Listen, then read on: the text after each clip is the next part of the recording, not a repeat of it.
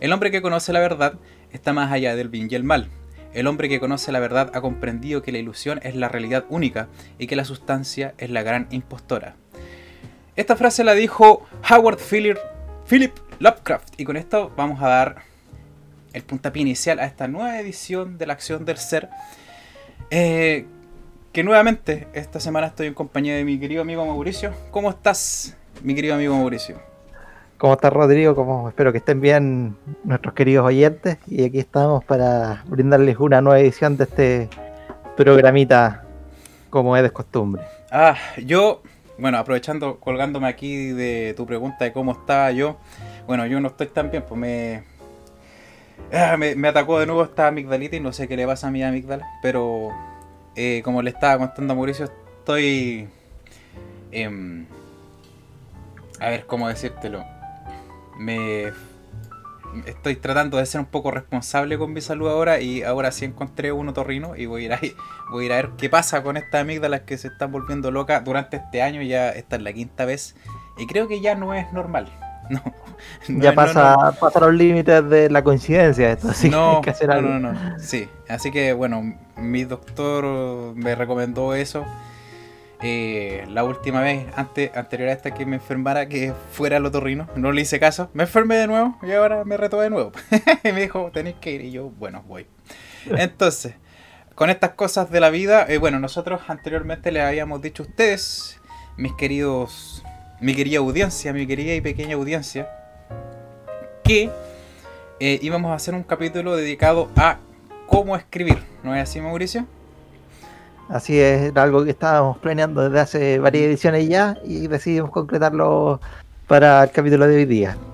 Así que yo sé que nosotros dijimos que íbamos a hacerlo del príncipe, pero es que saben que nosotros con el Mauro también nos gusta probar cosas nuevas, que no signifique eh, necesariamente ser esclavo de un libro toda una semana para poder presentarlo el fin de semana, ¿ya?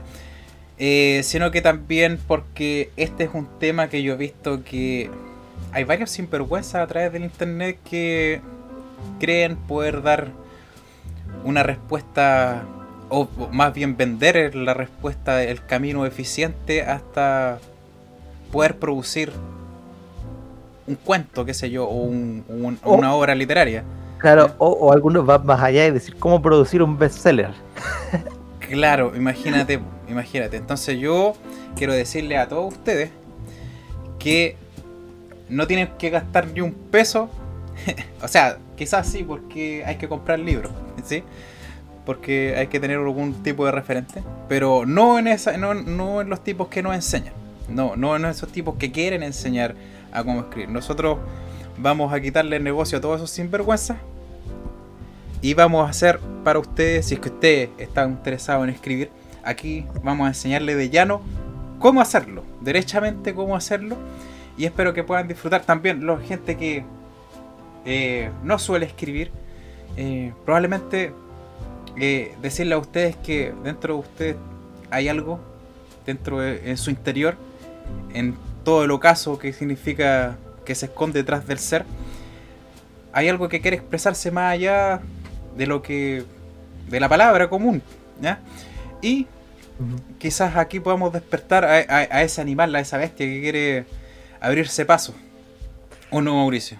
De hecho, a mí varias veces me ha pasado que alguna persona alguna vez que no suele escribir, eh, quizás por el ocio, quizás por otras circunstancias, escribe algo y a mí me sorprende, hay gente que tiene como un talento innato para escribir, pero que como ven la escritura como algo tan lejano, quizás algo tan ajeno a ellos, eh, se produce como un miedo o un distanciamiento y tú los ves cuando escriben y realmente tú, tú decís con un poquito más de práctica podrían de más escribir un libro, ¿no?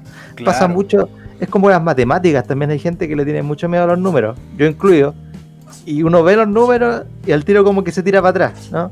Dice, no, no puedo hacer esto.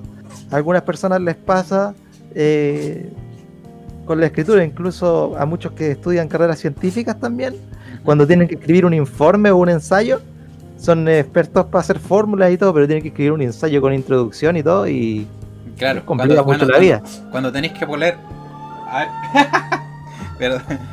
parece que hay un incendio por acá cerca. Pasaron rajados los bomberos. Oye, Eh, sí, pues cuando significa, cuando tú tienes que poner algo de ti en un escrito, ahí es cuando tú veis el abismo, ¿no? esa, esa, esa parte es difícil.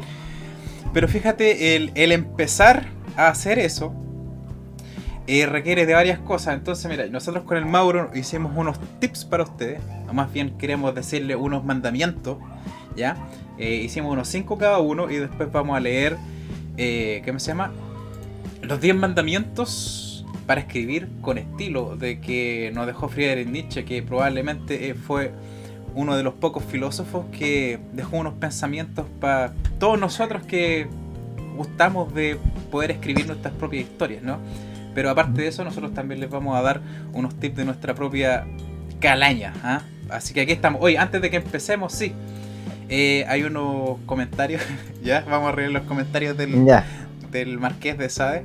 Ya, entonces, la tía comentarista, como siempre, como siempre, tía comentarista, quiero decirle que aunque nosotros después haya miles de personas que nos comenten nuestro video, ojalá en un futuro, eh, yo voy a buscar sus comentarios para leerlos siempre, ¿ya? Por ser la primera que lo hizo. Va a estar ahí como miembro fundacional de, del canal. Entonces, eh, del libro del Marqués de Sade, a ver, espérate. A ver, déjame. Creo que. Espérate, lo voy a buscar aquí mejor. A ver. Uh, aquí, Marqués de Sade. Sí, voy a, voy a abrir el video porque. Porque aquí está. No me salían todo en en, la, el dashboard de los videos de YouTube. Dice. Entonces la tía dijo, si este libro tiene que ver de cierta forma con el feminismo, tengo que decir esto. No soy tan feminista, pero en Chile sí se nota que hay leyes que nos discriminan. Eh, en todo caso, entre paréntesis, no esposa. Otra cosa, el gobierno difama y quiere borrar el canal de Felice y Forrado.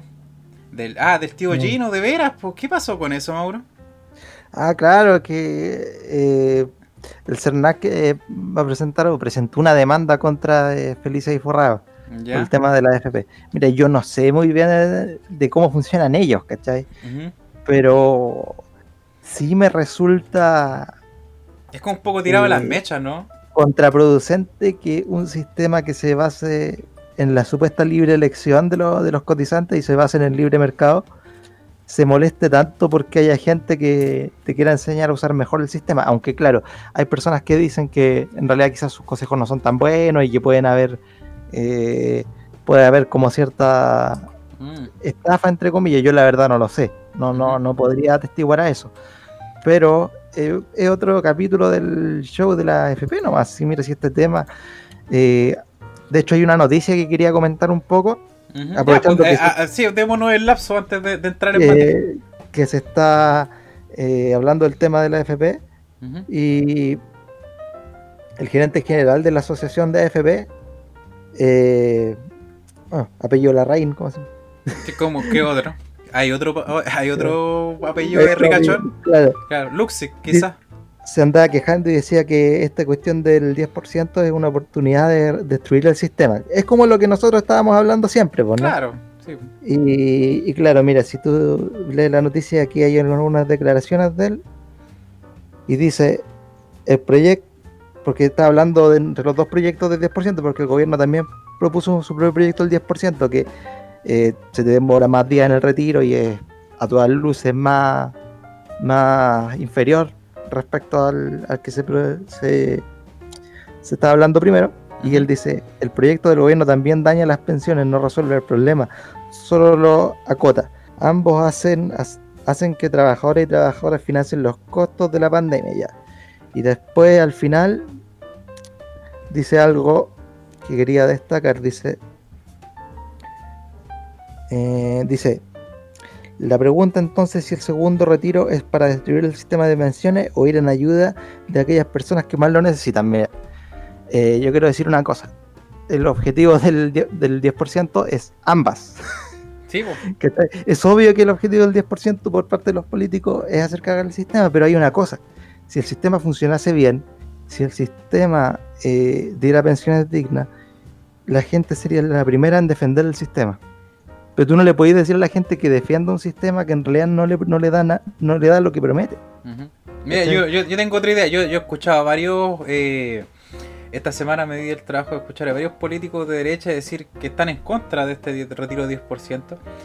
Que el loco dice, legislemos algo para contentar a la gente, para poder refrenar esto, porque también, o sea, hay que entender de todos lados que ellos tienen algo de razón también de que no, no es posible que nosotros estemos sustentando Pagando los costos. Claro, Sí, pagando sí, los costos. Sí, está bien, está bien ese argumento, ¿ya? Pero detrás de ese argumento no tienen nada más. Pues entonces yo le digo, mira, Mm. ¿saben qué políticos de derecha? Vayan con esto, vayan con esto, qué sé yo, al, a la Cámara, a la Cámara de Diputados, a la, a la Cámara del Senado. ¿Ya? Que de- de- dicho, sea- dicho sea de paso debería haber una sola. Eh, ¿Qué tal si es que hacen un, un plan de proyecto que mientras esté la pandemia eh, no nos cobre la luz, el agua y el internet por tres meses? Y después de los- esos tres meses esta ley entra a revisión de nuevo. ¿Qué, qué tal eso? ¿Ya? Claro. Yo creo que yo creo que con eso uh, se podría hacer contrapeso al, Es que- al 10%, al retiro del 10%, ¿no? Es que mira, hay una, hay una cosa que eh, todo parte mal del presidente Bajo, porque resulta que eh, Piñera es un empresario primero y un político segundo. ¿cachai? Entonces, él tiene intereses con todos estos temas y por eso él no puede, aunque, o sea, él no puede por su forma de pensar, no porque no pueda, eh, por su facultad de presidente, él podría, por ejemplo, yo pensaba que una de estas formas para frenar el tema del 10% y lo habría frenado de seco, es que por tres meses, no sé, por tres meses también diera un sueldo mínimo, ¿cachai? Universal, o Ujú. 400 lucas. Si tú, si tú hicieras eso, ahí nadie alegaría, ¿cachai? Claro. Claro, tendríamos cierta deuda. Eh, después, ¿cachai? Habría que endeudarse con el Banco Mundial y todo, pero nos estamos endeudando igual, ¿cachai? Está como pagando dos veces por no querer hacer, por no querer soltar la plata. Más encima que el país ya se está endeudando ya, Eh, es como... es es- Porque Pi- Piñera ve todo en términos de, de- de- de lucas, ¿cachai?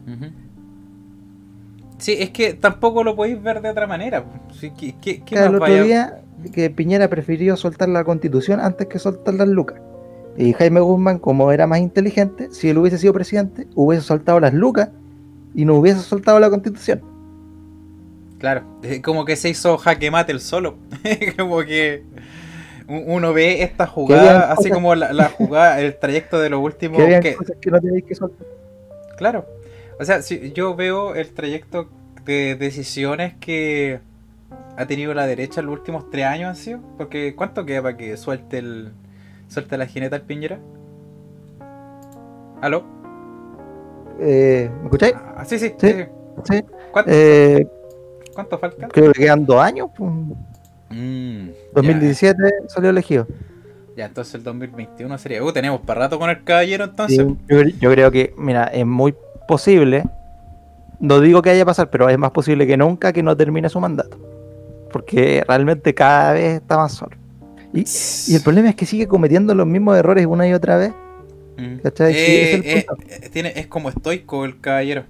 ¿Tú Sí. crees que es probable que no termine el mandato? Yo lo creo, sí, yo lo creo probable. Yo lo creo probable. Eh, no es probable, no es eh, seguro, ¿cachai? No es muy probable, pero es eh, más que probable es posible. Mm. Ah, sí, y claro. En orden de, en orden de probabilidades, claro, es posible. y- y claro, pero el, punto es que hace unos años habría sido impensable que un presidente en Chile no terminase su, su mandato, pues era algo que no habíamos visto mucho tiempo, entonces desde Allende. Entonces, no deja de ser fuerte la situación, ¿no? Hemos, y hemos- bueno- hemos visto lo contrario, hemos visto mandatarios que envejecen y se hacen se hacen seniles en el mandato. Eh, claro, y si no en el Senado después. Eh, Uh, estamos pegando palos para todos lados. que era lo que te iba a decir, eh, te- yo te estaba dando el ejemplo de que la gente no defiende el sistema porque no tiene por qué defenderlo, ¿no? No, Y, por ejemplo, en Argentina, en los años 2000 hubo un ministro de Economía que se le ocurrió la genialidad de, de insinuar, insinuó solamente, que iba que había que recortar el presupuesto que le daba educación gratuita en la Universidad de Argentina. ya. Se le ocurrió decir eso y la gente lo, lo apaleó tanto mediáticamente que a las dos semanas tuvo que renunciar. Mira tú. Ah, Entonces, ese es un sistema que la gente defiende. Porque es un sistema que la gente le tiene cariño, le tiene aprecio y lo usa. De hecho, Claro. mucha gente se, se va, mucha- muchos de acá se van para Argentina a estudiar por lo mismo. Es lo mismo que si tú quisieras quitar la salud universal a los españoles. O a los, Sí. o a los canadienses. ¿Cachai? Pero, Algo no es tan fácil de eliminar cuando funciona bien. Es claro, sí, es que lo que pasa es que este país es un poquito especial porque uno se pregunta. ha- Hagamos la pregunta, la pregunta de rigor, tú te decís, bueno, ¿y qué funciona bien? Claro. ¿Cachai? Ya, Hay ¿a qué- cosas, que, hay, que, fu- hay cosas que funcionan menos mal que otras. Eso ¿cachai? es como o, sea, la- o sea, nosotros, ¿qué, qué vamos, qué tenemos para defender los chilenos que el sistema a nosotros nos apoye totalmente, 100%? ¿Ya? Porque yo te voy a decir una cosa. Hasta hoy en día hay gente que se muere de leucemia en este país. ¿Ya? Y la, y la leucemia es un es una enfermedad que está en el auge ahora. ¿Ya? Pero aún así hay gente que se sigue muriendo de leucemia. Entonces, ¿qué carajo? Nosotros no, no podemos defender nuestro sistema de salud, nuestro sistema estudiantil, ¿cachai? nuestro sistema legal, que ¿para qué vamos a andar con cuestiones? Sí, Esa no, cuestión eso es, es- necesita- es un barco Mira. camboyano. Y ¿Ya? eso, y ese sistema fue el que, el que ha tenido la reforma más agresiva ¿Mm? de todo, porque fue cuando se pasó del nuevo del viejo sistema procesal al nuevo, ¿cachai? Que eso es lo único que podemos decir, que ya fue un cambio, ¿cachai? Y todo. Pero aún así, aún así fue muy poco. Entonces, de verdad, yo creo que a mucha gente le asusta esto, pero yo creo que hay que reformar todo. Sí, Ojalá, ¿cachai? ojalá que, Eh, y ojalá que el cambio traiga algo bueno porque Sí. eh, eh, eh, lo mismo, o sea que ojalá que algún día nosotros los chilenos nos pongamos a defender algo que no, a nosotros nos hace bien, ¿no? Pero La nosotros, única no- nosotros, nosotros, nosotros no sabemos, por ejemplo, lo- los argentinos tienen dos cosas contra nosotros. La primera es que han sido campeones del mundo y eso. ¿Qué se sentirá? ¿Qué se sentirá defender algo que, que el gobierno te dio que a ti te hace bien? eso es Claro. es- ¿Ya?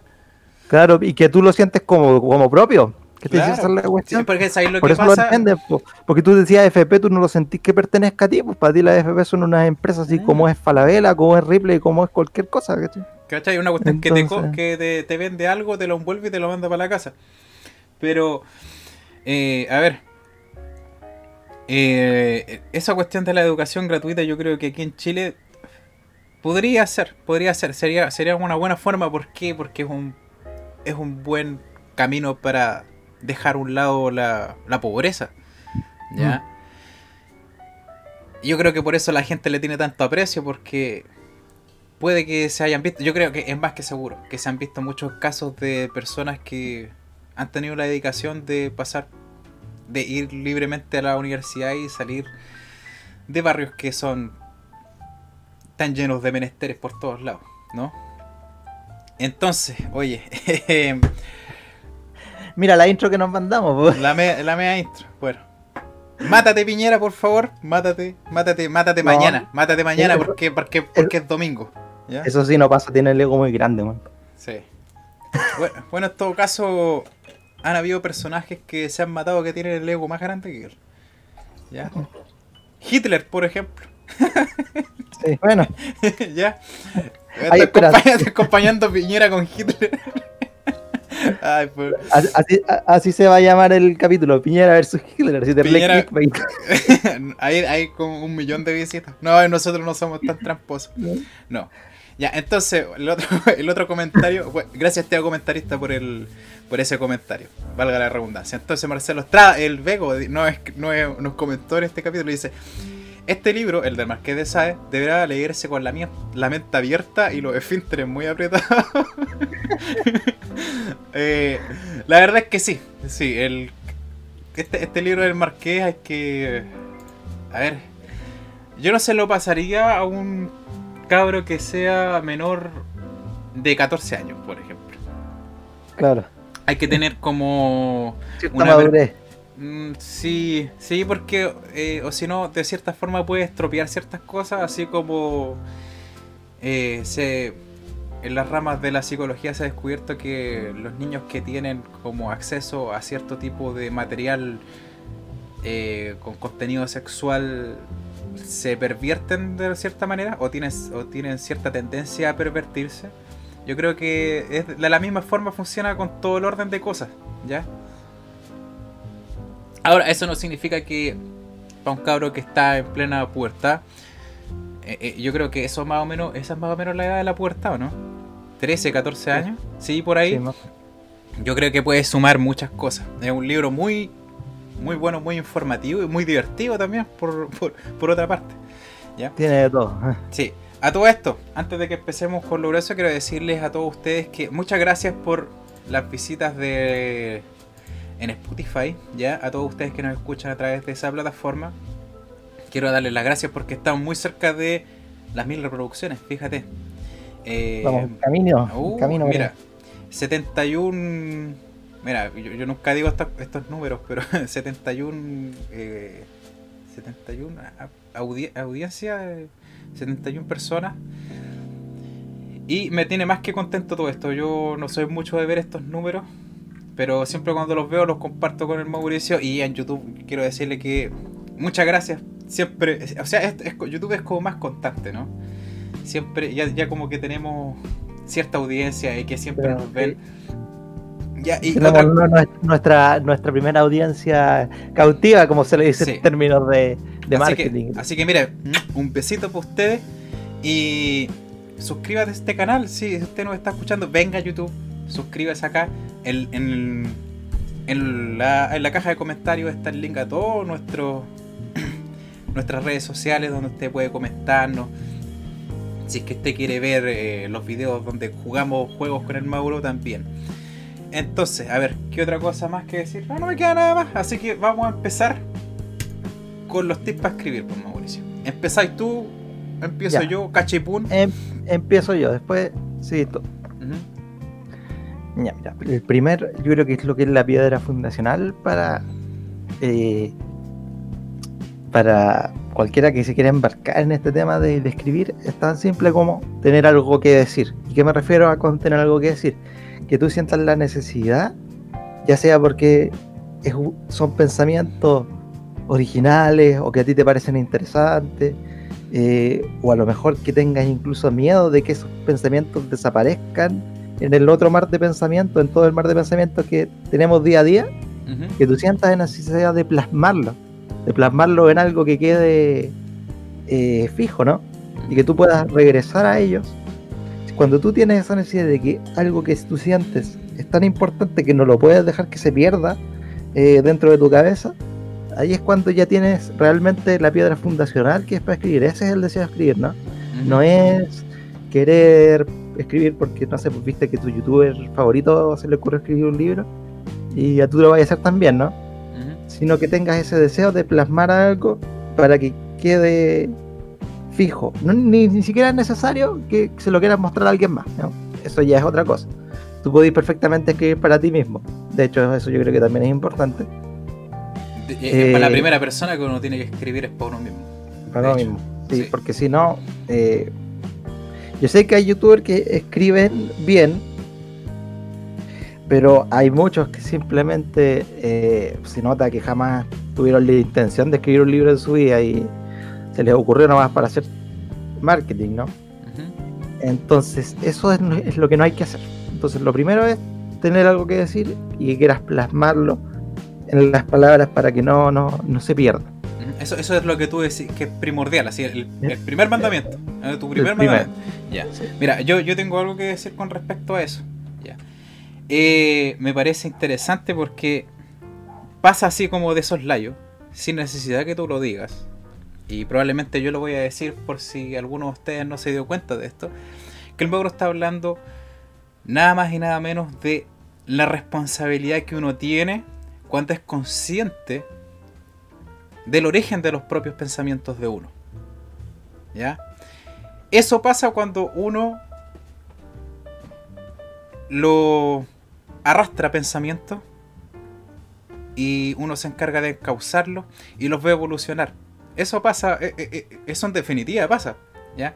Que en, en definitiva ese tipo de pensamientos a ti te llevan al arte en general, no necesariamente a la literatura. ¿no? Muchas veces a la música, yo creo que mu- muchas, muchas más veces a la música. Es por eso que la música es el primer arte, ¿no? Eh, la literatura es el segundo. Pero sin lugar a dudas yo encuentro que tenéis pero totalmente la razón.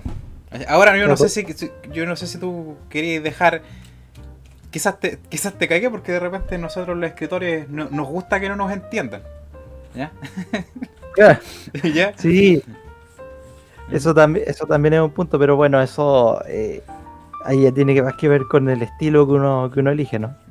Eh, pero bueno, mi segundo punto sería, cuando tú ya tienes ese deseo, esa base, Lo, lo- lo segundo que hay que hacer es simplemente empezar a escribir. Yo creo que una de las cosas que cometemos, uno de los errores que cometemos más los seres humanos, cuando queremos empezar una actividad que es nueva y que, como todo lo nuevo, nos genera cierto miedo también porque estamos en un terreno que no conocemos, es que no, nos empecinamos un poco en que queremos hacer las cosas perfecto, ¿no? Así como ya, aquí tengo esta idea para escribir, pero antes de eso me voy a ver como 10 tutoriales Claro. ¿cachai? De, de estilo. Y al final te la pasé viendo tutoriales y muchas veces nunca empiezas nada. Mm, Ya, ya sea, es como cuando tú decís, ya voy a arreglar la casa, voy a pintar la pieza. Ah, pero no quiero este color, quiero este, pero a lo mejor no quiero que quede así, entonces al final después nunca haces nada y terminas años sin pintar la pieza, ¿no? Entonces, eso es lo que no tiene que pasar porque muchas veces cuando tú tienes algo nuevo que hacer y no has empezado, es mucho más fácil tirarlo, ¿no? Porque no tienes nada que mostrar, nada que mostrarte a ti mismo de, para justificar esas ganas que tienes de hacer algo. Claro, eh, yo, yo- yo- a, mí, a mí me ha pasado algo que yo creo que le pasa a muchas personas. Que lo que tú estás hablando tiene mucho que ver con la paciencia, ¿ya?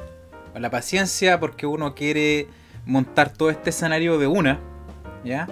Y quiere mostrar todas las luces a un tiempo. Lo cual, déjame decir, déjame decirle a todos ustedes que que quieren empezar a escribir un cuento o una novela o qué sé yo, un tratado, ojalá que sea un tratado. Me encantaría que así fuera. Que tienen todo el tiempo del mundo para desarrollar una idea. Dense, el tiempo para, qué sé yo. A, a veces resulta algo muy, res- resulta algo de llano espectacular cuando tú diseccionas esta, esta idea fundamental que tú quieres, que, que tú quieres explicar y la vas desarrollando por partes, ¿no? Que es, es como Juego de Tronos, ¿cachai? E- e- e- eso, eh, yo creo que eh, George R. R. Martin, el gran valor que tiene es que si tú aprendes a escribir con él, como me pasó a mí, mira, imagínate, yo llevo más de 15 años escribiendo y recién cuando llegué hasta este escritor pude añadir cosas a mi estilo que a mí me gustaron mucho. De hecho, se hicieron notar mucho en el cuento del, del, filósofo de la tormenta que te leí. ¿Ya? Aparte de ser muy largo, sí, quizás también hay, hay, hay escritores que escriben muy, muy a largo, ¿ya? Pero uno, uno tiene que ir añadiendo esas cosas y tiene que ir desarrollando la idea por partes. ¿Ya? No, no, Sí, mira, lo, lo que pasa es que yo creo que eso, eso, eso que dices tú a veces cuesta que, entien- que lo entiendan las personas que quieren empezar a escribir porque claro, ellos leen algo que les parece súper súper entretenido pero súper complicado y lo ven ya todo armado. Entonces piensan que, ah, tengo que armar el rompecabezas al tiro, ¿no? Empezar al tiro así. Y claro, uno lo ve así, pero si tú diseccionas o le preguntas, si es que alguna vez tienen la posibilidad de preguntarle a algún autor eh, con el internet, a lo- lo- quizás los que tienen menos fans, eh, tú les puedes preguntar y la mayoría te va a decir que no escribió todo eso de sopetón, ¿no? no. Algunos se les ocurre al final cierta cosa, van cambiando cuestiones del medio. No, no es tan así como llegar y, y escribir cualquier cosa y que quede tan armado, ¿no? Sí, pues mira, Eh, yo- yo- un proceso lento. Hay, hay unas cosas que yo he escuchado que hacen ciertos escritores con novelas muy muy largas, que cuando ellos quieren que todo decante en cierto, en cierto punto, que también es, un- es una técnica que yo escuché por ahí, la verdad es que no, no sé muy bien de dónde, que ellos escriben ese capítulo, ¿ya? Eh, Mm. Que es como, qué sé yo, un punto donde convergen ciertas cosas, ¿ya? Pero después ese, ese capítulo queda ahí, pero después tu tarea es crear la, la historia anterior y hacer que todo converja justamente ahí. Claro, yo también escuché algo parecido de un escritor, que uno de Misterio, que decía, mira, yo sé cómo empiezan la historia y cómo van a terminar. Lo que no sé es lo del medio.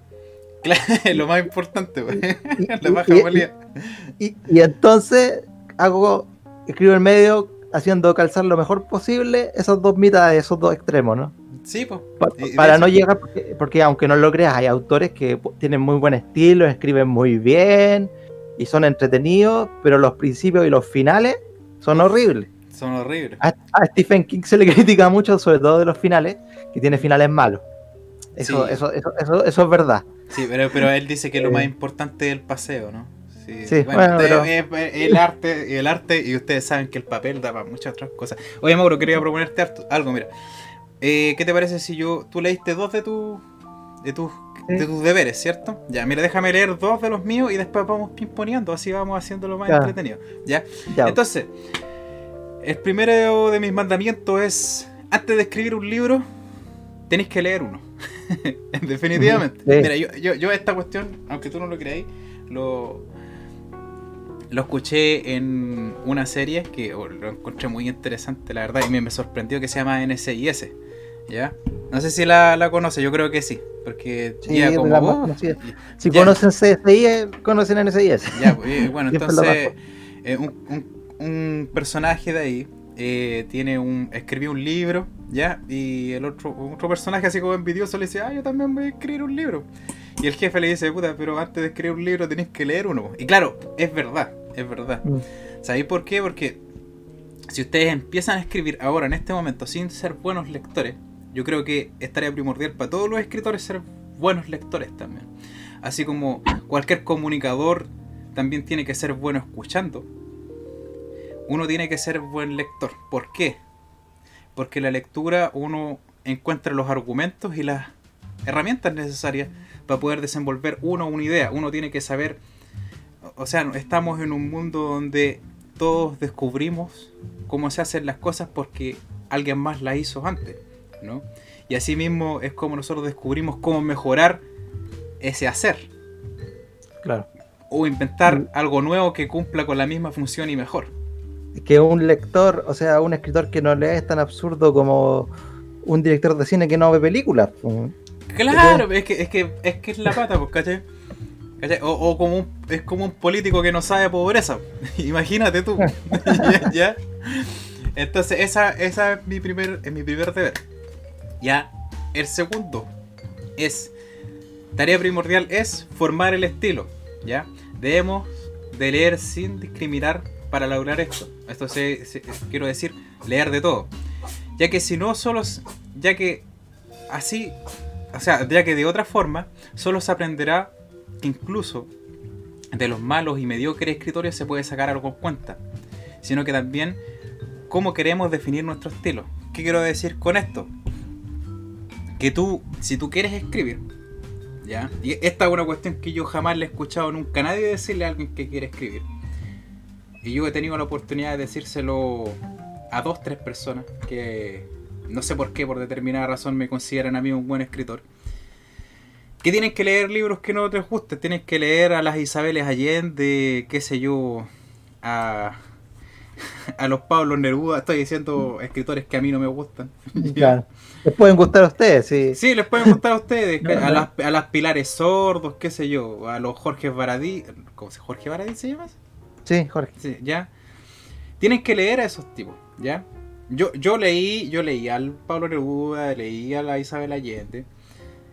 ¿Por qué? Porque también no, es no solamente es necesario que tú aprendas cómo quieres que quede tu, tu escrito. Yo, cuando empecé a escribir, yo a mí eh, Herman Hesse me deslumbraba.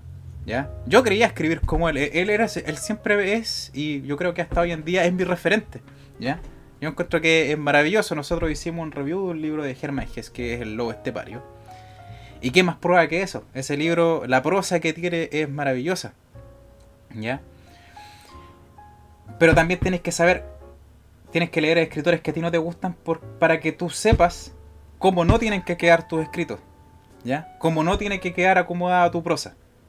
Eso es importante también. Por eso, por eso yo les aconsejo a todos ustedes que lean todos esos ocho, eh, todos esos libros baratos, incluso el libro de autoayuda ayuda. Déjame decirte. Eh, En en eso te puede ayudar. En eso te puede ayudar un libro de autoayuda. Sí, eh, de hecho se parece bastante a uno de los puntos míos que voy a decir después. Eh, pero sí, de todas maneras hay que tener una diversificación siempre, por lo menos para... Todos los ejemplos sirven, aunque sean malos ejemplos, como se dice por ahí. Claro. Entonces te toca a ti. Ve- Me toca... Vaya, Dice aquí. Ah, Otro punto importante ya cuando comienzas a escribir, yo creo que es bien, bien efectivo cuando tú anotas cualquier idea que se te venga a la mente para poder escribir. Yo creo que eso es una, es una de, la- de las grandes herramientas. ¿Por qué lo digo? Porque las mejores ideas a veces surgen en los momentos en que tú no lo esperas. ujú. Podía estar escuchando, podía estar en un carrete, por ejemplo, escuchando la historia de alguien, una anécdota de alguien, y eso te, te hace recordar otra cosa, o te inspira algo, ¿no? Claro. Y a lo mejor cuando tú llegues a tu casa, a lo mejor se te va a olvidar, ¿no? Entonces lo bueno siempre es tener una libreta, un celular o lo que sea, anotar la idea. Y eso, te- te- esa, esa idea te puede llevar a otras ideas más, y sin que te des cuenta puedes tener ya a lo mejor un buen esqueleto o algo de los temas que quieres tratar en tu escrito o lo que sea, o incluso para practicar sobre escribir sobre distintos temas, como habíamos estado conversando, ¿no? Eh, Sí, ¿Sabes lo que hacía yo? Eh, es una cuestión bien loca y yo sé que de cierta manera es ilegal. Eh, yo, yo no, yo no lo hacía con los ánimos de hacer de hacer de, de hacer crimen, ¿no?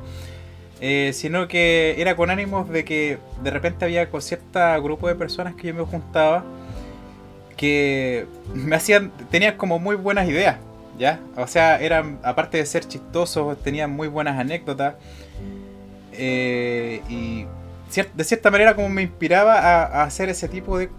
A hacer algo con todo eso, pero a mí se me olvidaba, entonces cuando los celulares empezaron a tener grabación de voz, ya, yo cuando, yo cuando yo sabía que me iba a juntar con estas personas, yo lo dejaba grabando y me lo metía al bolsillo, ya, Claro. ya, y, y resultó en cosas muy buenas, déjame decirte, ya. Yo también lo, yo también lo hice una vez en una particular conversación que había en la, en la Ujú. en la hora de almuerzo. y también me sirvió bastante. Sí, porque, o sea, de repente te encontrás con que grabaste puras weas, pero Claro, eh, casi Pero todas bueno, las ocasiones. No siempre que vaya a la mina encontrar oro, pues. Claro, Sí, a veces, a veces a veces encontrás pura tierra. Claro. Claro, entonces, bueno, eso yo, ¿sabes qué? Es un, es un muy buen tip también. Lo de la, lo de tener un pedazo de papel donde escribir, muy buena idea, muy buena idea. Fíjate. En el fondo, cualquier método que te sirva para que la idea quede plasmada y después puedas desarrollarla. Es más, cuando ustedes estén, tarea primordial del escritor también. Cuando a ti se te ocurre una idea, escríbela. Yo tengo un, un documento Word donde tengo todas mis ideas. Las tengo separadas así como por, por número, ¿no? Es una cuestión, es un desorden, ¿ya? Pero sirve, sirve harto. Tú, tú volvías ahí y es como una piscina de, de puro aloe vera, porque ahí se concentra todo tu, todos tus más finos pensares. Háganlo. De verdad que sí. Eh, Ahora te toca a ti. entonces ahora me toca a mí. El tercero mío dice, una cosa que se debe entender es que, así como el lector tiene el derecho a la última palabra, uno tiene el derecho a no dejarse entender con facilidad o bien no, dejas, no dejarse entender con total. A ver, yo... Hay una cuestión que se llama el derecho del autor. O sea, no estoy hablando de los derechos legales, no. El derecho Claro. del autor de querer reservarse ciertas cosas para uno mismo. Que en ciertas oportunidades les va a pasar. Lo estoy hablando, estoy hablando así como, como papá. Pero es verdad. A ustedes les va a pasar que cree que ustedes van a crear algo y van a querer reservarse algo que es solamente para ustedes. ¿Ya? Que solamente funciona, eh, se encuentra en función de su propio entendimiento. Como por ejemplo, eh, esta canción de los Beatles de Eleanor Rigby. Hasta hoy en día nadie sabe de qué chucha va esa canción. La- la- este, ¿Hay cachado esa cuestión? Hay muchos. Hay muchas teorías, unas muy complicadas. Pa- pasa mucho, ¿sabéis con qué otra banda? Con Nirvana, con las letras de Nirvana. También, también. Entonces, hay, hay cosas que ciertamente la gente interioriza, ¿ya? Y, y uno puede, puede dejarlo así. Pero, sin lugar a dudas, es como vigoroso para uno dejar cosas que solo funcionan a nivel personal, ¿ya? Eh, en función de no darlo todo, ¿ya? Como, como un magnánimo, qué sé yo. Pero eh, es importante eso, de repente es, es refrescante encontrar esas cosas y guardar espacios que son solamente para ti. ¿Ya? Es importante eso. ¿Por qué te lo digo? Es por, por una cuestión puramente creativa. ¿ya?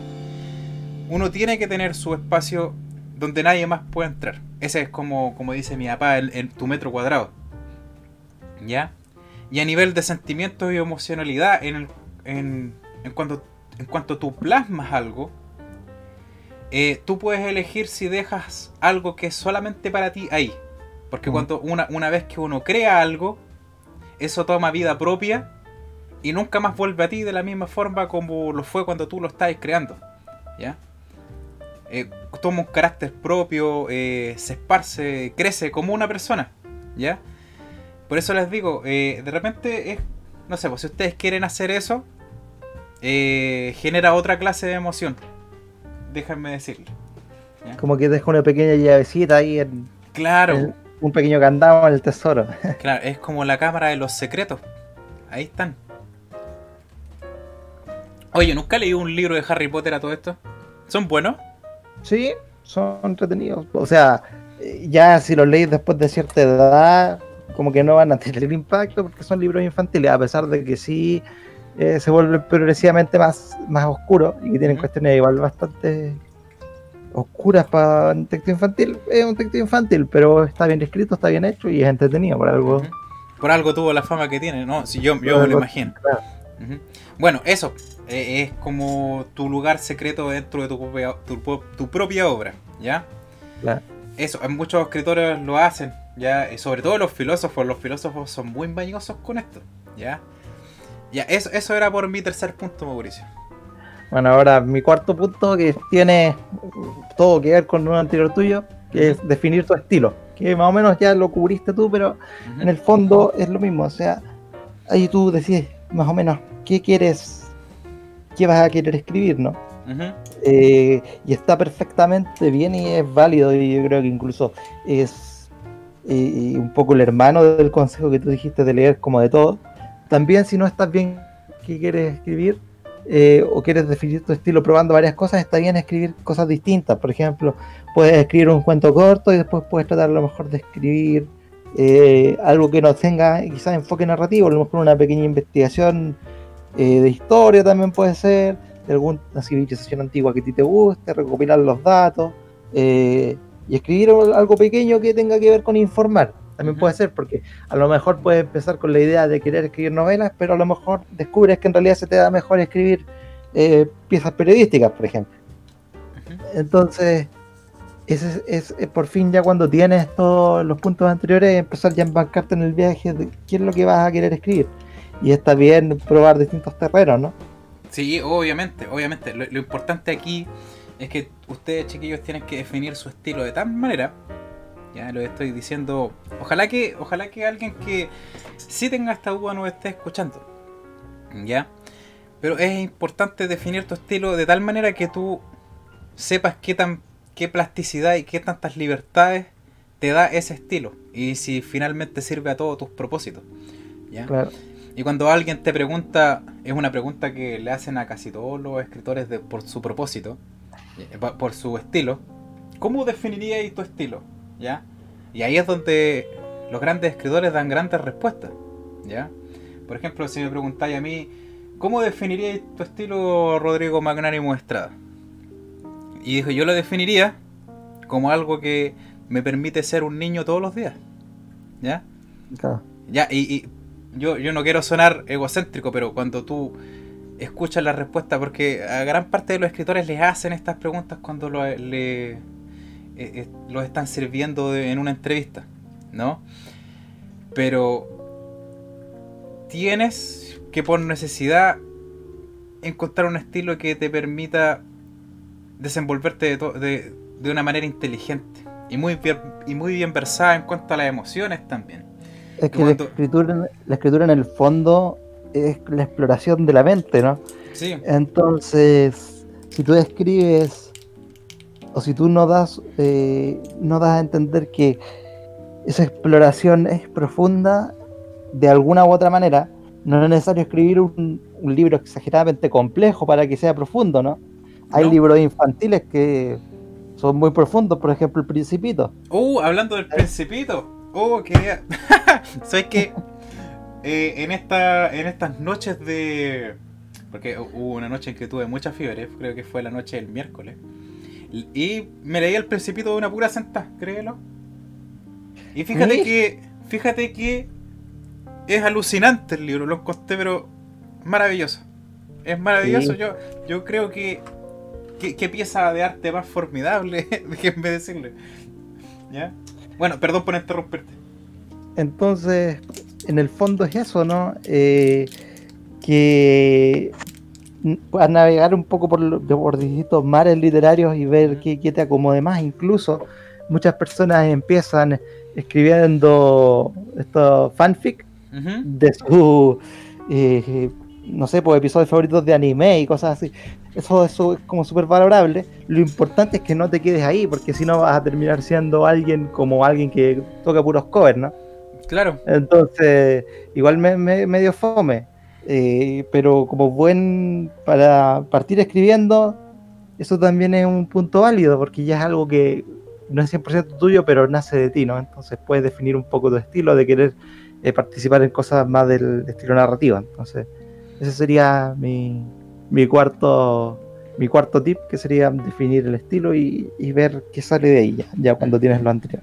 Sí, oye, eh, bien importante eso. Ya, eh, cuarto mandamiento mío dice, lo voy a leer porque es larguito, dice, el escritor debe, debe escribir tan frecuentemente como le sea posible y aprender a sustentar su escritura sin la dependencia de la inspiración, o a lo que se le llama inspiración. La inspiración mm. se manifiesta como un constante interés por planear y el hacer. Esos momentos de luz que muchos esperan no son no es inspiración, son epifanías y no tiene nada que ver con la inspiración. Si esperas esos momentos para ponerte a escribir, probablemente no vas a terminar un libro en esta vida. Estoy de acuerdo en que es hermoso ver esas luces, pero hay que recordar que somos escritores, no somos polillas. ¿Ya? se, me entiende? Se me, entiende un poco con esto. Eh, yo no soy muy fan de la epifanía y no me acuerdo. Fíjate que no me acuerdo conscientemente de la última epifanía que tuve con respecto a una buena idea para poder escribir. ¿Ya? Y como, como buen explorador que soy, o como buen explorador, como me gusta llamarme a mí mismo, todas las grandes ideas o si se pueden llamar así, que yo he tenido con respecto a la literatura, eh, las, voy, las voy descubriendo así como cualquier tipo de explorador, ¿no? De a poquito, siguiendo la siguiendo los rastros, ¿ya?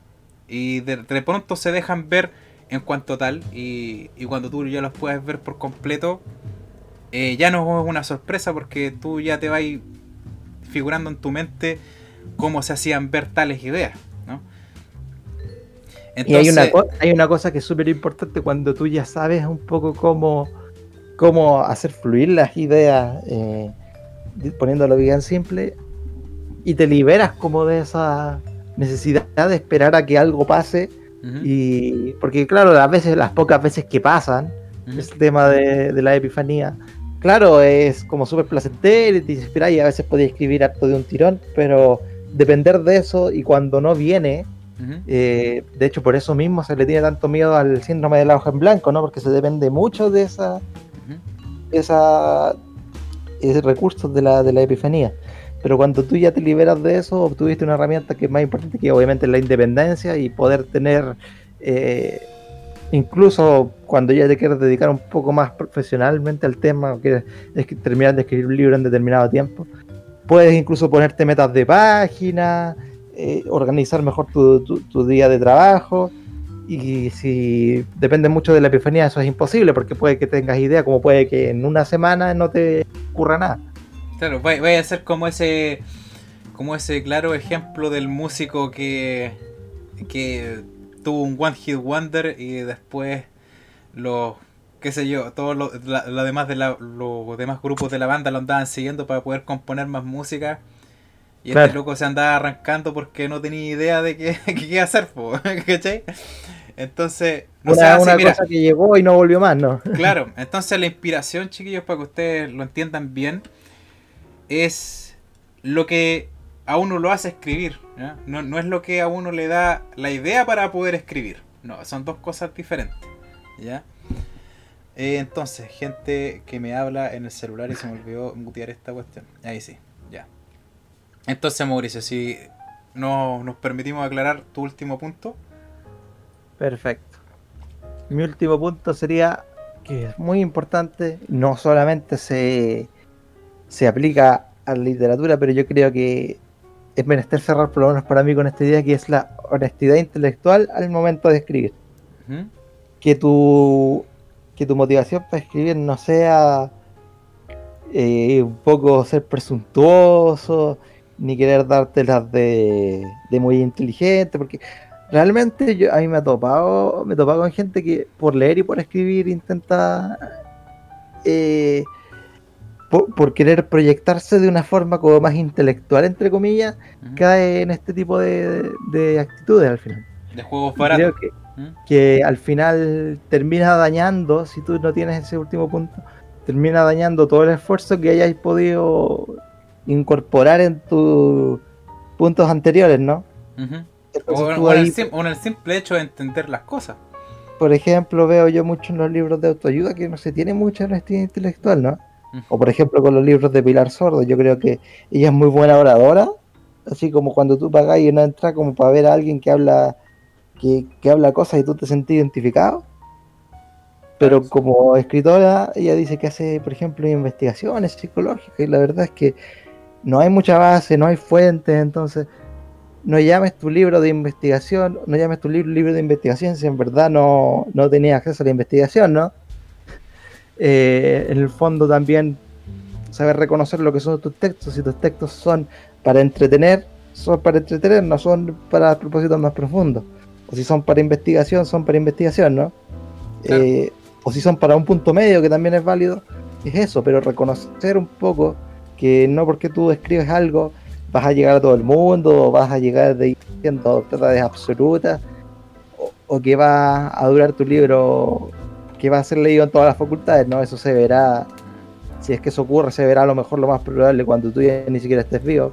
Hay que recordar que Lovecraft murió pobre, eh, muy poca gente lo conocía, y después de su muerte se empezó a valorar su calidad de escritor, ¿no?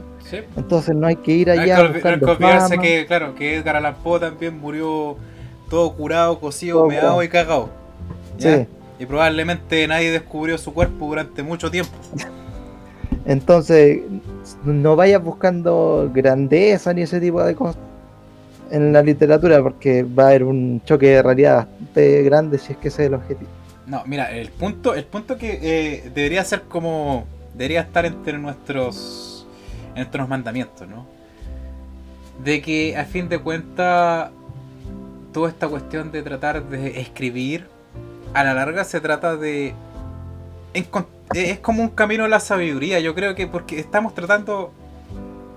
eh, eh, Se trata de arte a fin de cuentas, ¿no? Y- y para que tú accedas al arte, tienes que tener tu cuota de sabiduría, tienes que haber encontrado esa sabiduría.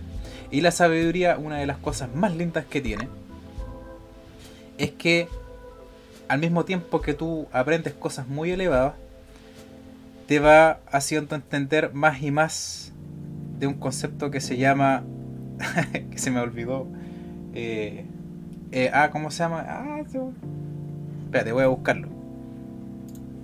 Ah, ah, humildad, eso. Mira, fíjate, justo cuando había abierto la, la pestaña de Google. Humildad. Fíjate que me sabía la, ¿cómo se llama? el significado, pero no, no, Pero no la, la palabra. no la palabra. Eso. Eh, van de la mano. Es imposible que uno se vuelva inteligente en este mundo sin volverse al mismo tiempo humilde. ¿Ya? Como que al- uno, uno aprende cosas muy grandiosas, espectaculares, que a uno le dan cierto tipo de poder, sí, para que vamos a andar con cosas.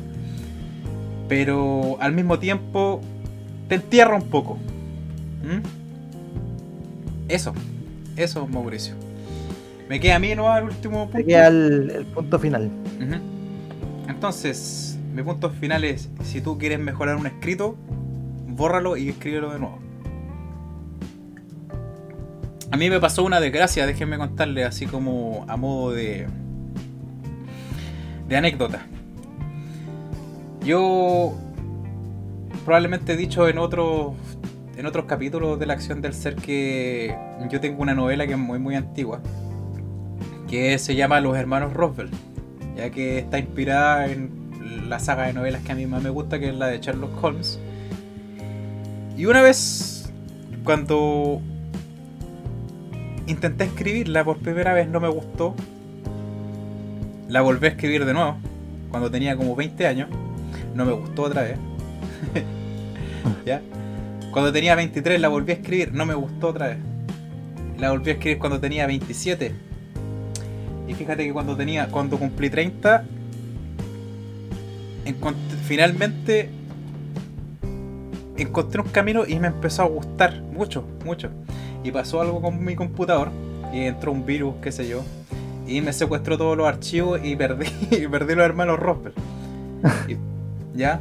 Y fíjate que lo volví a escribir todo de nuevo. O sea, yo, e- esa, ese borrador que te pasé a ti, Mauricio, que tiene como 200 páginas, Sí. esa es la última parte, imagínate. Entonces yo creo que e- e- esa, esa copia que tú tuviste ahí, yo creo que tú, tú tuviste la oportunidad de leer dos o tres borradores de estos intentos que he hecho con los hermanos esa Sí. Sí. Y fíjate que por más que me dolió a mí, porque fue como un verdadero pesar cuando me pasó esa talla con el computador y perdí esos archivos. eh, dije, pero dije, ¿cómo voy a hacer esta cuestión de nuevo? Es, es increíble, no tengo mis notas, porque las notas que tenía del libro también fue, fue como un verdadero desastre. Ya es como si me hubieran roto el corazón. Y un día que me encontré con ánimo, fue, la verdad es que fue un proceso bastante largo y lo volví a hacer todo de nuevo. Y fíjate que esa, ese borrador que obtuve por resultado es infinitamente superior al que se me perdió. Así que es así de simple. Si ustedes quieren eh, crear algo bueno, eh, fíjense que enamórense la idea. De la idea, pero no se, no se enamoren del esfuerzo que costó para lograr algo. Claro, Porque- porque, porque es- eso, te va, eso te va a impedir eh, a lo mejor hacer cambios que requieren escribir todo de nuevo porque te da lata no volver a hacerlo. Claro. O, o claro, es como. Es que te impide también mejorarlo al mismo tiempo. Si lo, lo que dijiste Claro. tú está bien, no te lo voy a rebatir. Pero te impide mejorarlo. Porque eh, si tú estás enamorado del esfuerzo que implica hacer ciertas cosas, eh, la idea no puede mejorar. Nunca. Nunca va a mejorar. Y así es con varias cosas en la vida también, déjenme decirles. ¿Ya? Eh, sobre todo, eh, si tú lleváis este, este argumento que acabamos de decir a, lo que significa el trabajo y la plata, se van a sorprender. ¿Ya? Lo, tenía aquí anotado entre paréntesis. Y eso, pues, oye, eh, me, me gustó nuestros, nues- nuestros, ¿cómo se llama? Eh, mandamientos para la escritura, Mauricio. Estuvo, bueno- estuvo Estuvo, bien estuvo bueno, hubo, hubo harta re- retroalimentación Ujú. y hartos puntos en común también, así que espero que les haya gustado. La verdad es que era una idea que teníamos planeado de harto tiempo y yo creo que nos resultó bastante entretenido, va a ser bastante útil para, para nuestro, nuestra audiencia. Así que mira, antes de que terminemos, ahora vamos a pasar así como rapidito los 10 mandamientos para escribir con estilo del Nietzsche. ¿Ya? Entonces, vamos, vamos a ir. Nuestro escritor favorito, nosotros le hemos dedicado varios varios capítulos al, al Nietzsche y vamos a volver en un momento cuando tenga más tiempo y ustedes saben, cuando termine la construcción de mi casa, que última tiempo, últimamente no he tenido tiempo ni siquiera de de poder grabar algunos juegos para el canal. Sí, vamos a volver en algún punto. Yo creo que antes de que termine este año. no hay que olvidarse que también tenemos, también somos canal de juegos. Sí, entonces, dice, lo que importa más en la vida, dos puntos, el estilo de vivir. Ya, eso, ese es el primero. Y que importante, mira, por- prácticamente con ese puro, con esa pura cuestión como que eh, fue como un soplido de dos o tres de nuestros mandamientos. Sí. Entonces, número 2 dice: el estilo debe ser apropiado a tu persona, en función de una persona determinada a la que quieres comunicar tu pensamiento. Claro, Claro. ¿eh? Entonces, esto es importante porque encierra una cuestión que está así como más bien no se deja ver con facilidad, ¿ya? De que tú como persona, si tú escribes, vas a llegar hasta cierto tipo de personas solamente, ¿ya? Entonces tú, cuando dice que el estilo debe ser apropiado a tu persona, dice que tú tienes que expandir tu persona para que puedas eh, congeniar con muchas otras personas más que lean tu escrito, ¿ya? Que es en definitiva lo que quiere decir. Entonces, número 3 dice, antes de tomar la pluma hay que saber exactamente cómo se expresaría de viva voz lo que se tiene que decir. Escribir debe ser solo una imitación. Y eso es verdad, es verdad. Uno, y una cosa más importante que dice Fernando Vallejo, dice que, el Fernando Vallejo dice que es un pecado mortal, mortal escribir como tú hablas. No puedes, no, no puedes hacer eso. Eso es un pecado mortal. ¿Ya? Número 4 dice, el escritor está lejos de poseer todos los medios del orador. Debe pues inspirarse en una forma de discurso muy expresiva. Su reflejo escrito parecerá de todos modos mucho más apagado que su modelo, obvio, por...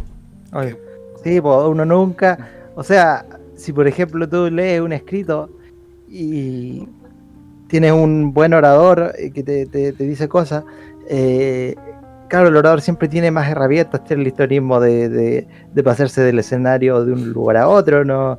Eh, tiene el, público que está al lado y que te puede eh, retroalimentar, ¿no? Entonces, siempre hay que tener en cuenta, eh, hay que ser lo más expresivo posible, entendiendo que obviamente nunca vas a llegar al nivel del, orador en ese sentido de expresividad, ¿no? por eso, por eso, por eso hay muchos de estos pastores que, son tan populares y que gritan y que mueven las manos y tú decís, ¿por qué la gente le, lo hace, lo hace porque funciona. eso, es, lo, lo, impresionante de todo eso. Entonces, número 5. La riqueza de la vida se traduce por la riqueza de los gestos. Como dijo el Mauro muy bien hace no más de 30 segundos. Hay que aprender a considerar todo como un gesto. La longitud y la censura de las frases, la puntuación, la respiración, también la elección de las palabras y la sucesión de los argumentos. O sea, ¿qué quiero decir todo esto? Es que dentro de todo tu, tu gen creativo, y te estoy hablando a ti, querido amigo escritor que nos estás escuchando,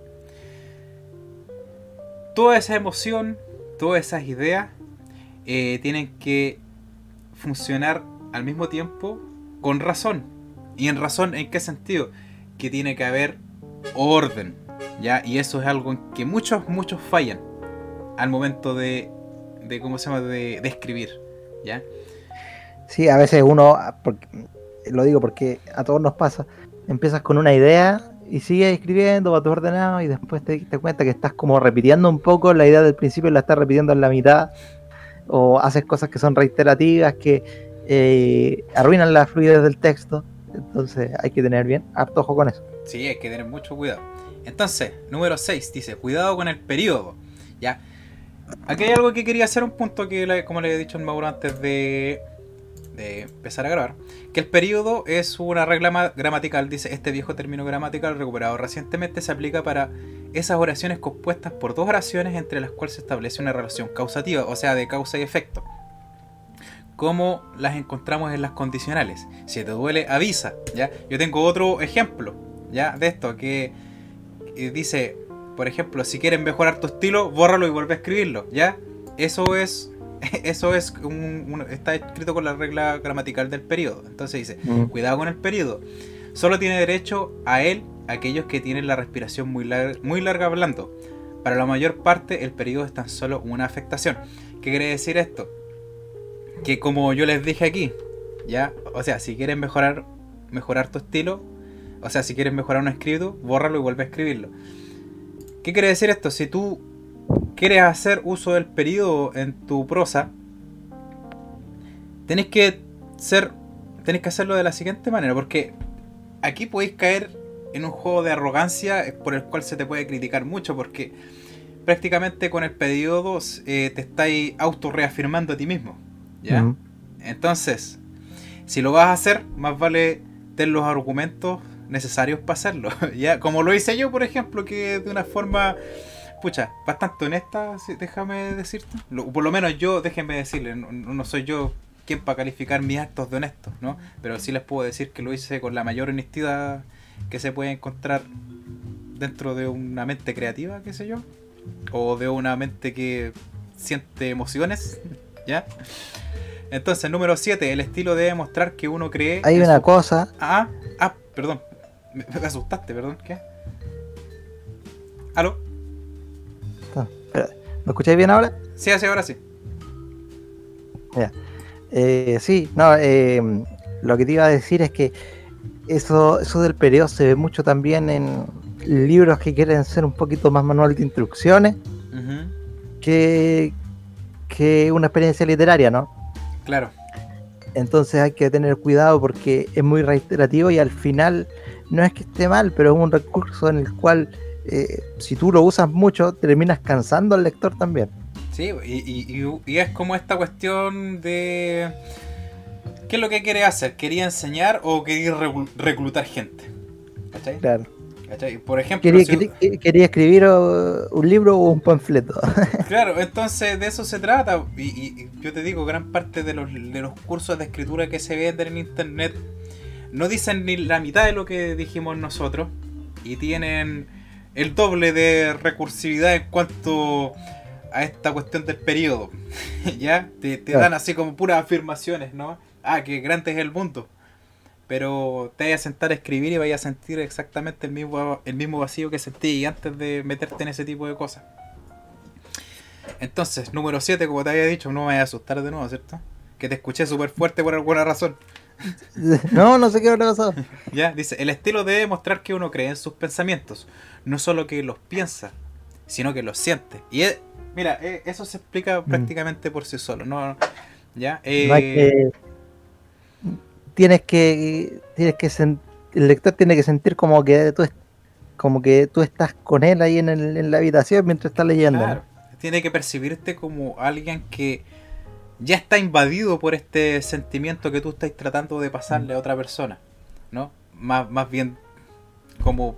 Es que no sé cómo explicarlo de mejor manera, no sé si con eso alcanza, pero bueno. Sí, yo creo que es, es sentir obviamente que el, el autor eh, algo eh, de alguna manera, a pesar de que sea solo en las palabras, eh, un poco observa tu ser al de vuelta, así mismo como tú observas al, del- al del autor, ¿no? Ujú.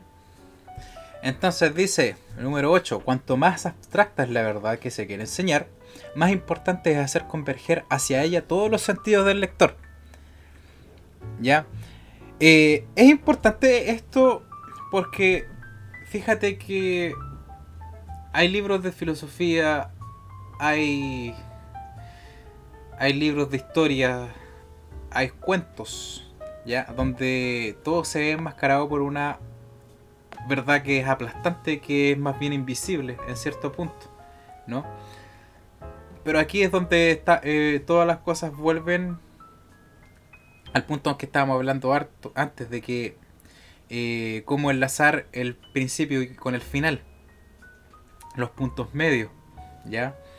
Eh, de cómo esto, de cómo, o sea, tú puedes demostrarle la verdad más aterradora a un lector, pero si tú lo haces converger de una forma inteligente, ya sea emocional o racionalmente, eh, va a ser bien acogida.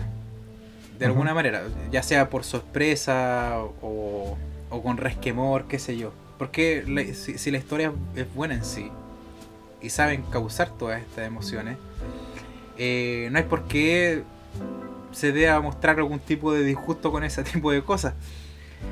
De hecho, pasa mucho, pasaba mucho con los libros de, de Edgar Allan Poe, que yo, mucha gente que lo ha leído me dice, oye, pero es que tú obviamente estás leyendo, pero no solamente es que las palabras lleguen a tu cabeza, sino que incluso puedes llegar a sentir las cosas que te están narrando así como en, en la piel. No. Mm, Claro. Inclu- a veces, a veces como que se te erizan un poquito los pelos, ¿no? Eh, pasa con Poe, pasa con Lovecraft, pasa también con el Conan Doyle. Obvio, sí, pues, obvio, varias veces. Es emocionante, es vertiginoso. Ujú. Ahí parece. ¿Aló? ¿Aló? ¿Aló? Ahí sí. Ah, ya. Sí. Oye, ¿qué, qué pasa con la conexión, Mauricio? No sé, nos están Está- troleando ya. Está medio raro. Entonces dice 9. El tacto del buen prosista en la elección de sus medios consiste en aproximarse a la poesía hasta rozarla, pero sin franquear jamás el límite que las separa. ¿Ya? Ahora bien, eh, es que lo que pasa es que si uno no sabe que Nietzsche le tenía como un poco de mal a los poetas, o sea, no, es como una mala, una mala así como o sea, yo sé que a él le gustaba cierto tipo de poetas, porque le gustaba. Yo, creo que a él le gustaba dejarlo un poquito en evidencia, pero es como más una cuestión. Eh, una como una rivalidad así media juguetona que tenía. Claro, ya. Sí, porque a él le gustaba mucho que, ¿ya? Eh, incluso le gustaba mucho ese, ese poema del laberinto del pecho, que es muy bonito, yo les recomiendo que lo busquen. Pero aquí, aquí hay una cuestión importante, ¿ya? de que si uno quiere escribir poesía no hay ningún problema. Si tú escribir, querías escribir prosa no hay ningún problema, pero si tú las quieres hacer converger en el, en el mismo ámbito y no eres un tipo desbordantemente talentoso como un Shakespeare, vaya a sonar como, como vaya a sonar como un payaso de micro eh, con tenro, ¿cachai? Eh, como con, algo que no junta ni pega, ¿no? No, pues vaya, como que no, es nada. Entonces, obviamente uno, uno, si tú me preguntas a mí, ¿se pueden hacer converger las dos fórmulas dentro de una misma obra? Sí, se puede. Pero hay que tener bastante tacto de cómo hacerlo. Yo creo que sí se puede, sí se puede. ¿Por qué no? La verdad, esa sería la pregunta. Yo creo que sí hay, hay un ustedes saben que el arte va cambiando con respecto a las épocas y quizás en el tiempo en que vivía Nietzsche no hubiera sido bien posible hacerlo, pero yo creo que quizás eh, eh, hay una fórmula en que hoy en día tenga buena cabida todo esto. De todas maneras, siempre, siempre hay una manera de, de convergir las cosas. El problema, el punto es que siempre, como cualquier cosa, hay que saber la justa medida de, cada cuestión, ¿no? Y en ese, y ese afán, ese, esa tarea es, la complicada. Sí. Entonces, la última, y, y la última, el último mandamiento, que vamos a estar viendo, dice, no es sensato ni hábil privar al lector de sus refutaciones más fáciles. Es muy sensato y muy hábil, por el contrario, dejar el cuidado de formular el mismo la última palabra de nuestra sabiduría. Eso, chiquillos, que les quede marcado fuego a todos los ustedes que quieren escribir, jamás se queden ustedes con la última palabra. palabra. Ningún gran libro que existe en la literatura hace eso. Ninguna, ninguna gran obra. ¿ya? Yo creo que de hecho también esto va de la mano con lo que decía yo de la honestidad intelectual y va también de respetar al lector y de no tratarlo como tonto, ¿no? Claro. De, darle espacio para que las palabras también florezcan en él y él pueda eh, un poquito sacar un poco algo propio de lo que tú estás escribiendo y eso no va a poder ser así eh, si es que tú tienes siempre la última palabra, porque si no es como estar leyendo algunos de estos textos sagrados, no la Biblia, el Corán o, cualquier otro así. Mira, yo te voy a decir, mira, yo creo que gran, gran parte de todos los autores que nosotros hemos presentado en este, en este, en este show, ya. Mira, voy a, voy a nombrarlos, ¿ya? Eduardo Barrios, el primero, ¿ya? Peter Joseph, Bram Stoker, G.D. Baker, Seneca, Oscar Cortardo, Schopenhauer, George Orwell, Paul Tabori, Fernando Vallejo, a ver, ¿qué tal más? Espera, déjeme voy a aprovechar de hacer, hacernos publicidad a nosotros mismos dentro del capítulo. Sí. Oliver Sacks, ¿sí? Anton Sandor Lavey, Ping Chung Hall, Herman Hess, eh, Emil Cioran, que le ha ido espectacular, Ray Bradbury, Guillermo Parvex, George R.R. R. Martin, Fernando Atria, Fernando Varela y el Marqués de Sade, ninguno de esos ha cometido el error de no dejarle a su lector la última palabra. Ninguno de ellos. ¿Ya? Para que vean lo bacanes que somos nosotros para escribir, para hacer reviews de libros. para elegir a los autores. claro, que ninguno, ninguno ha violado esa regla fundamental de la literatura que tiene mucho que ver con lo que dijimos anteriormente, de que la sabiduría es nos lleva un paso más cerca de la humildad. Y de eso se trata todo esto. De hecho, yo, yo, eh, una de las cosas malas que he visto en este último tiempo eh, que muchas personas que no leen mucho o que se quieren iniciar en el mundo de la lectura, pero quieren tener una visión preconcebida ya, buscan mucho a este tipo de autores, ¿no? Quizás sin darse cuenta, a este tipo de autores que en verdad no le dan espacio al lector para pensar. Y al final eso te, te reafirma una idea, sea buena o sea mala, pero al final te la deja ahí puesta y no permita que, que crezca más o que puedas quizás tú te poner, tener, tener cierto tinte de duda, ¿no? Es Entonces, que- al es que es final lo más eso- Es lo, es lo más importante, si nosotros, a fin de cuentas, Mauricio, eh, no necesitamos andar buscando respuestas. Déjenme decirles que eso no es necesario. Eh, necesitamos buscar las preguntas correctas. Eso yo creo que es mucho, mucho más importante. Y con libros como que no dan espacio a que nosotros formulemos nuestra propia... O sea, que nosotros dictaminemos finalmente lo que hacemos con lo que acabamos de recibir, eh, no, no impide el avance de, del pensamiento en sí y de la evolución del pensamiento. Entonces eso es el problema. Así ahora se entiende. Oye, mira, muy, muy bonito todo esto, pero lamentablemente se, se tiene que terminar. Lamentablemente no, no tenemos podcast ilimitado. ¿Ya? Entonces, ¿qué es lo que vamos a hacer? La próxima semana sí se viene el príncipe, ¿ya? Ahora sí que sí. Y quería dejar los invitados a un show a, todas las personas que nos escuchan por Spotify principalmente, o no sé, las otras plataformas que están añadidas a, la misma, que se publica el podcast, no sé cuántas otras millones de partes. eh, que estamos haciendo un show que es exclusivo de YouTube, ¿ya? Que son los solos de la acción del ser, donde yo con el Mauricio exponemos un tema que son videos más bien cortitos, ¿ya? El Mauro hizo un video de.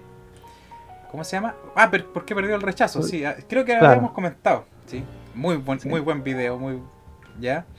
Y yo hice otro que es de la compañía. Que a los dos le ha ido súper bien. Ah, creo que el tuyo tiene. Sí, andan por ahí, ¿ya? No, no, no, ahí, Sí, creo que tiene, tiene, tiene mejor recepción el tuyo porque, bueno, es de esos temas. Era de contingencia. Sí, y a la gente como le gusta pelear, eh, claro. le gusta, anda buscando, de- anda buscando de- lugares donde pelear. De, más que en alguna discusión de fondo, así familia, en una discusión de familiar, está mi video ahí reproduciéndose de fondo. Claro, Alguien sí, diciendo, mira lo que dice este bueno, y, otro dice- y la otra persona diciendo, así como la abuelita que votó rechazo, así que ese pendejo no, no ha vivido nada. Claro, ¿qué es? ¿Qué sabe? Yo vengo de vuelta. claro. Es como lo que dijiste tú en el, en el, eh, el podcast con tu viejo, de esos que ¿qué sabes cierto si yo ya vengo de vuelta? Claro, es, es- más común de lo que se cree eso, ¿ya? Sí. Y bueno, eh, después la misma familia escuchan ahí el, el solo de la acción del ser, qué sé yo, del- de la compañía, o qué tan solo estamos y ahí quedan todos reconciliados. Ahí claro, ahí ya se pasa a un entendimiento ya superior de la política. ¿Ya? Entonces quería dejarles esa invitación, chiquillos. No, no antes de decir que si llegaron a este punto con nosotros, eh, son las mejores personas del universo y denle like y suscríbase, ¿ya? Y bueno, nos vemos la próxima semana, Mauricio. Eh, sin más nada que decir y añadir a todo esto, espero que haya sido una linda experiencia. que tengan una excelente semana y gracias por escucharnos como siempre. Exactamente. Y espero que haya sido un lindo viaje como, como, como está diciendo. Así que nos vemos chiquillos y se me cuidan. Y buena lectura.